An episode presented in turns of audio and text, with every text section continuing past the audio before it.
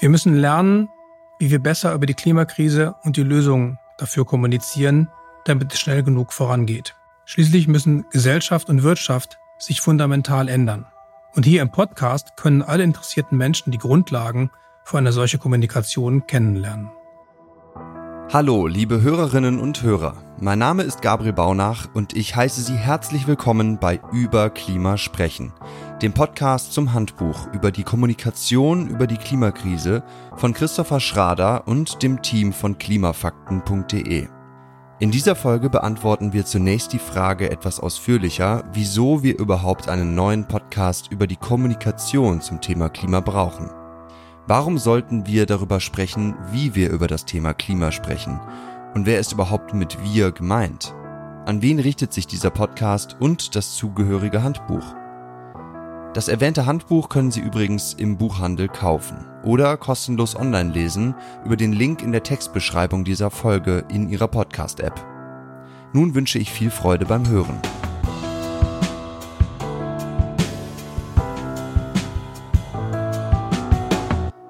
Wir müssen reden. Wir alle kennen diesen Satz. Er klingt irgendwie nach Job oder Beziehungskrise. Allerdings sollte er nicht nur nach Beziehungskrise, sondern auch nach Klimakrise klingen. Denn wir alle müssen reden. Und zwar mehr reden und mehr zuhören, wenn wir die Klimakrise noch rechtzeitig eindämmen wollen. Zwar erhält das Klima unter anderem seit dem Beginn der weltweiten Fridays for Future Bewegung mehr Aufmerksamkeit in der öffentlichen Debatte, und die Medien berichten mittlerweile regelmäßig über die Klimakrise, aber noch immer sprechen zu wenige darüber. Und die, die über die Klimakrise sprechen, tun es zu selten, denn oft sind die Gespräche über das Thema Klima frustrierend. Noch immer wird zu viel über Probleme statt über Lösungen gesprochen.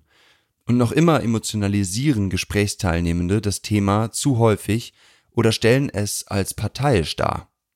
Kurz, an der Lösung der Klimakrise scheiden sich die Geister. Das Thema scheint höchst kontrovers zu sein. Die Folge?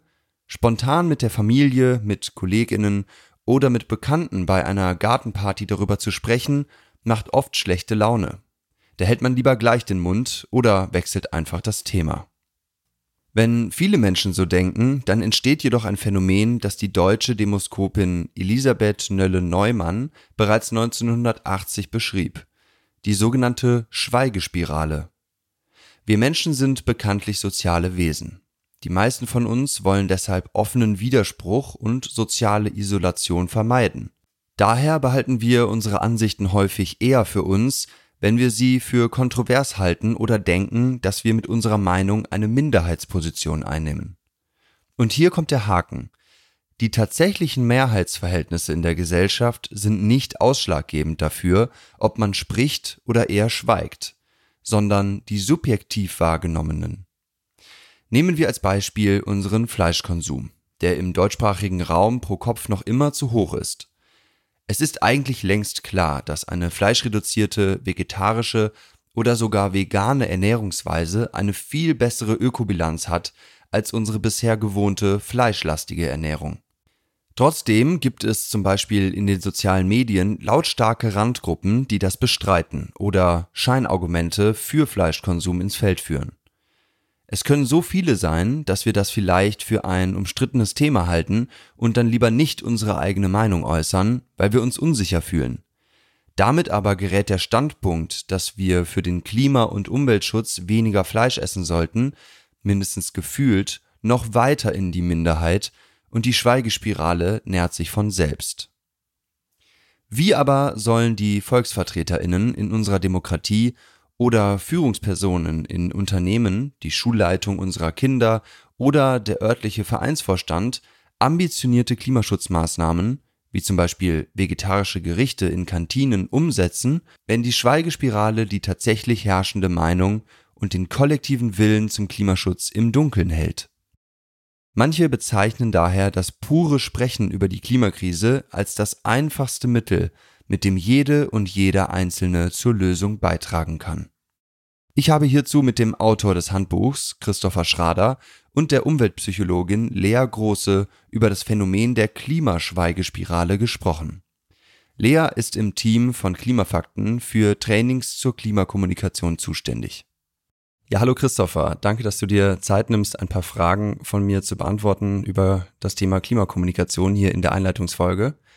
Hast du selbst die Schweigespirale schon einmal erlebt oder kannst du von einem anschaulichen Beispiel berichten, das du bei deinen Recherchen gefunden hast für die Schweigespirale? Hallo Gabriel. Das haben wir doch sicherlich alle schon mal erlebt, dass wir in einer bestimmten Situation nicht unsere Meinung sagen wollen, einfach um des lieben Friedens willens.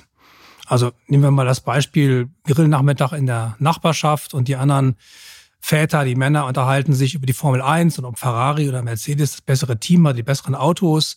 Und soll ich nicht sagen, dass ich Formel 1 und Autorennen überhaupt total blöd finde und dass die Sportschau gefälligst damit aufhören soll, über diese Klimasauerei zu berichten? Das, glaube ich, es wäre lebensfremd. Und man hat dann auch manchmal das Gefühl, dass man gar nicht alles weiß und dass man vielleicht auf Gegenargumente nicht richtig gut reagieren kann. Und das geht mir manchmal selbst da, wo ich mich wirklich gut auskenne, sagen wir mal bei Energiesparlampen und LEDs oder sowas.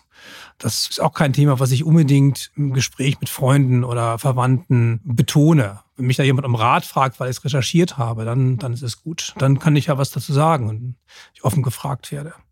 Und das ist ja das Schöne an meinem Beruf, dass ich und alle KollegInnen die Dinge recherchieren können und dann rauszufinden, was denn nicht stimmt. Also wer die, besseren Argumente hat und wer nur laut tönt. Und wenn man das dann auch noch kombiniert mit irgendwelchen Umfrageergebnissen, dann stellt man fest, oft fest, dass es sagen, die Mehrheit ist, die schweigt, weil sie sich nicht traut und eine kleine Minderheit, die laut tönt, aber auch noch ganz schlechte Argumente hat.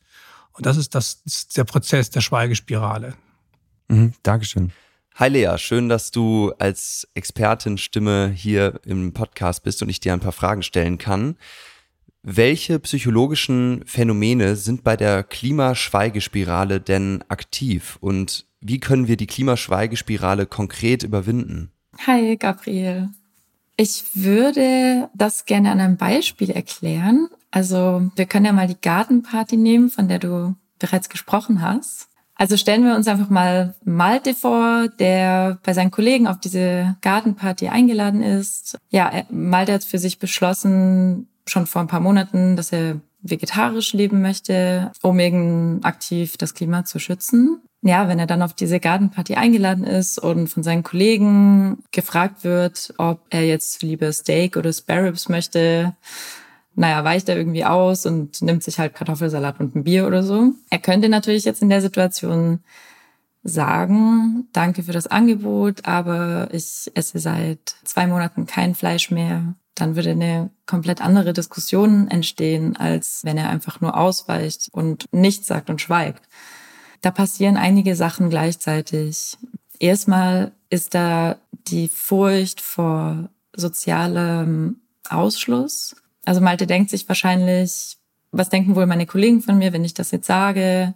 Kann es sein, dass ich für die ein Idiot bin, dass sie mich nicht mehr ernst nehmen? Kann es sein, dass sie mich vielleicht zur nächsten Gartenparty nicht mehr einladen, wenn ich hier jetzt ein Gespräch über Fleischkonsum anfange? Dann sind da ganz viele soziale Normen aktiv, Regeln, wie wir uns in unserem sozialen Umfeld verhalten sollen. Und naja, je nachdem, wo diese Grillparty stattfindet, ähm, wenn das jetzt vielleicht nicht gerade in Berlin ist, sondern in Garmisch-Partenkirchen, ist es noch nicht zu einer sozialen Norm geworden, vegetarisch zu leben. Das heißt, die meisten Menschen finden es noch total normal, Fleisch zu essen. Und außerdem gilt dann auch noch eine andere soziale Norm, nämlich dass du nur ein echter Mann bist, wenn du Fleisch isst. Und es ist auch eine soziale Norm, auf einer Gartenparty einfach Spaß zu haben und vielleicht nicht über ja, schwerwiegende Themen wie die Klimakrise zu sprechen. Das muss hier alles ausbalanciert werden. Also ganz kurz, es gibt sehr viel zu beachten und eigentlich sollten wir auf jeder, ich sag mal, traditionellen fleischlastigen Grillparty über unseren Fleischkonsum sprechen. Das ist ganz klar. Aber oft entscheiden wir uns eben für den in Anführungsstrichen einfachen Weg und ähm, gehen dieser Angst und diese Unsicherheit vor sozialem Ausschluss aus dem Weg. Und das ist ganz natürlich und menschlich.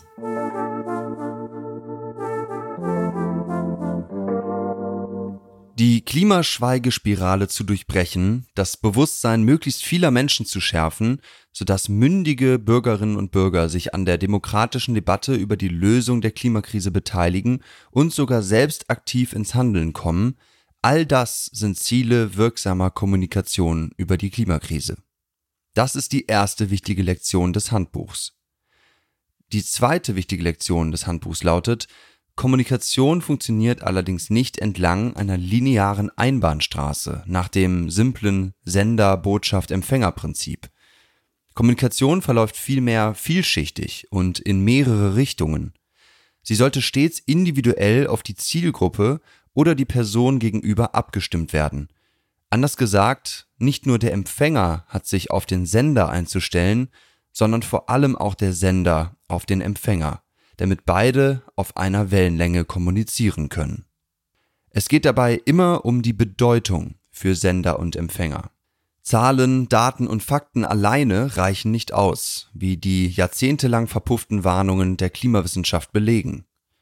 Das liegt daran, dass wissenschaftliche Fakten bei uns Denkverzerrungen und kognitive Konflikte hervorrufen können. Diese können sich zum Beispiel durch ein schlechtes Gewissen äußern, wenn man trotz Klimabewusstsein in den Urlaub fliegt und anschließend den Freundinnen zu Hause erklärt, dass man ja immerhin seit Jahren intensiv den Müll trenne. Solche Denkverzerrungen und kognitiven Konflikte unterscheiden uns Menschen von kalten und 100% rationalen Computern. Ich muss hier sagen, glücklicherweise, denn fühlen, hin und hergerissen sein und irren ist menschlich. Häufig stehen unsere Werte und Gewohnheiten den eigentlich nötigen Verhaltensänderungen im Weg. Das ändert sich auch nicht, wenn wir einfach nur mehr über das Problem wissen. Wichtig ist also, Mehr Wissen führt bei uns Menschen nicht automatisch zu einer Meinungs- oder Verhaltensveränderung. Bei einem Konflikt zwischen Fakten und Werten werden die Fakten verlieren. So formulierte es der norwegische Umweltpsychologe, Autor und Politiker Per Espen Stoknes. Aus dieser wichtigen Erkenntnis folgt, aus der wissenschaftlichen Realität des Klimawandels muss eine soziale Realität werden. Es gibt keine One-Size-Fits-All-Strategie in der Kommunikation über die Klimakrise. Und die Fakten über die Klimakrise alleine reichen nicht aus. Eine Strategie, die vor allem darauf setzt, Wissenslücken über die Klimakrise zu schließen, wird nicht den gewünschten Effekt auslösen. Deswegen sollten wir ausführlicher darüber sprechen, wie wir übers Klimathema sprechen. Und deswegen hat dieser Podcast auch 22 Folgen und nicht nur eine. Gut, hätten wir die erste Frage, wieso braucht es einen neuen Podcast über Klimakommunikation, beantwortet. Bleibt noch die zweite. An wen richtet sich denn dieser Podcast und das zugehörige Handbuch über Klimakommunikation? Wer sollte mehr sprechen, mehr zuhören und mehr über das Sprechen und Zuhören lernen? Die Antwort ist zumindest alle, die eine klimaneutrale, gesündere und lebenswertere Gesellschaft aktiv mitgestalten möchten zum Beispiel in der Wissenschaft, Technik, Verwaltung oder Politik. Eine ganz besondere Rolle kommt dabei jedoch allen Menschen zu, die etwas in Bereichen bewegen wollen, in denen ohnehin schon viel kommuniziert wird, also beispielsweise in PR-Abteilungen in Unternehmen, in NGOs, in Parteien oder im Journalismus. Diese Menschen müssen jedoch nicht nur mehr übers Klima reden, sondern häufig auch anders. Denn Fachsprache und konfrontative Kommunikation, ohne auf die Werte des Gegenübers einzugehen, schrecken viele Menschen ab. Aber schlussendlich sind wir alle gemeint. Jede und jeder ist Klimakommunikatorin oder Kommunikator. Ja, auch Sie, liebe Hörerinnen und Hörer, wir alle müssen mehr und anders übers Klima sprechen. Christopher Schrader und Lea Große bringen das auf den Punkt. Ja, Christopher, wann hast du denn als Wissenschaftsjournalist, der seit vielen Jahren über die Klimakrise und Lösungen schreibt, selber verstanden, dass man nicht nur mehr, sondern auch anders über das Klima sprechen bzw. schreiben muss?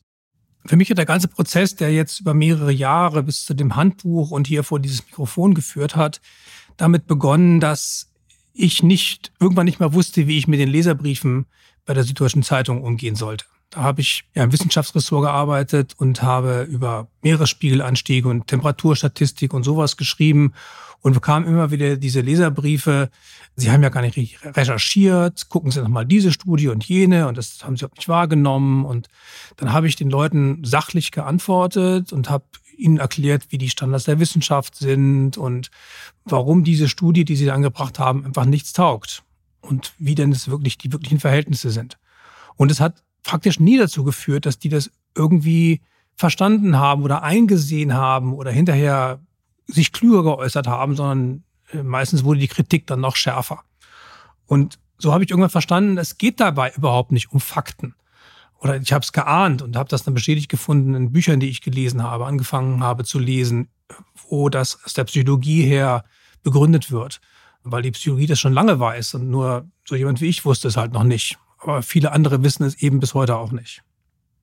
Also es geht in der Kommunikation überhaupt nicht um Fakten oder nicht primär um Fakten, sondern es geht um andere Dinge. Man, man muss Umwege finden, um ans Ziel zu kommen. Deswegen braucht man eine andere Kommunikation und nicht nur mehr davon.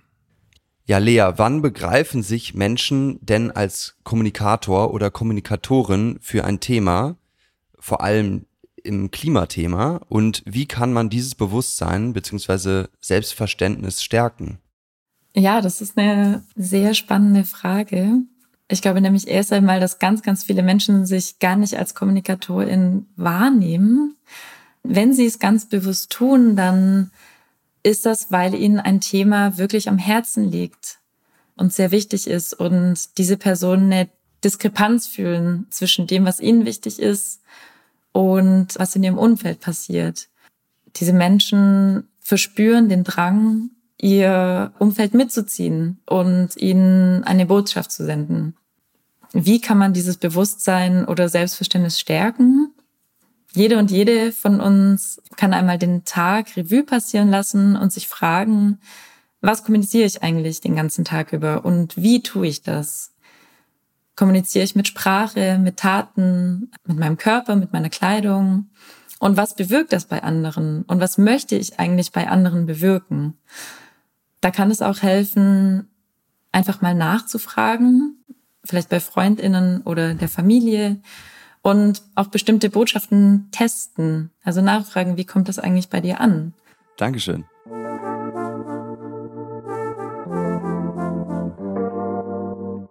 Damit sind wir schon fast am Ende dieser Einleitungsfolge angekommen. Hier sind nochmal die zwei wichtigen Erkenntnisse dieser Folge wiederholt. Erstens, um die Schweigespirale zu durchbrechen, und um Menschen somit zum Debattieren und schließlich zum Handeln zu motivieren, brauchen wir effektive Klimakommunikation. Zweitens, Kommunikation ist vielschichtig und sollte auf das Gegenüber oder Publikum ausgerichtet sein, sodass die Informationen Bedeutung erlangen. Allein mehr Fakten und Wissen reichen nicht aus. Wie das geht, welche Faktoren dafür wichtig sind und wie wir sie konkret anwenden können, werden wir in den weiteren Folgen dieses Podcasts Schritt für Schritt behandeln. Denn, und das ist die dritte Erkenntnis, wir alle sollten mehr und anders übers Klima sprechen. Zum Schluss noch ein Hinweis für alle, die neben diesem Podcast und dem Handbuch noch tiefer ins Thema Klimakommunikation einsteigen möchten. Wir haben in der Folgenbeschreibung Links zu nützlichen Informationsquellen zusammengetragen, deren Inhalte unter anderem auch in das Handbuch und diesen Podcast eingeflossen sind. Vielen Dank fürs Zuhören. Wir werden alle zwei Wochen eine neue Folge veröffentlichen. Wenn Sie diese neuen Podcast-Folgen nicht verpassen wollen, dann abonnieren Sie diesen Podcast am besten in Ihrer Podcast-App. Dort können Sie uns auch gerne eine Bewertung und einen Kommentar hinterlassen, damit andere Leute diesen Podcast besser finden.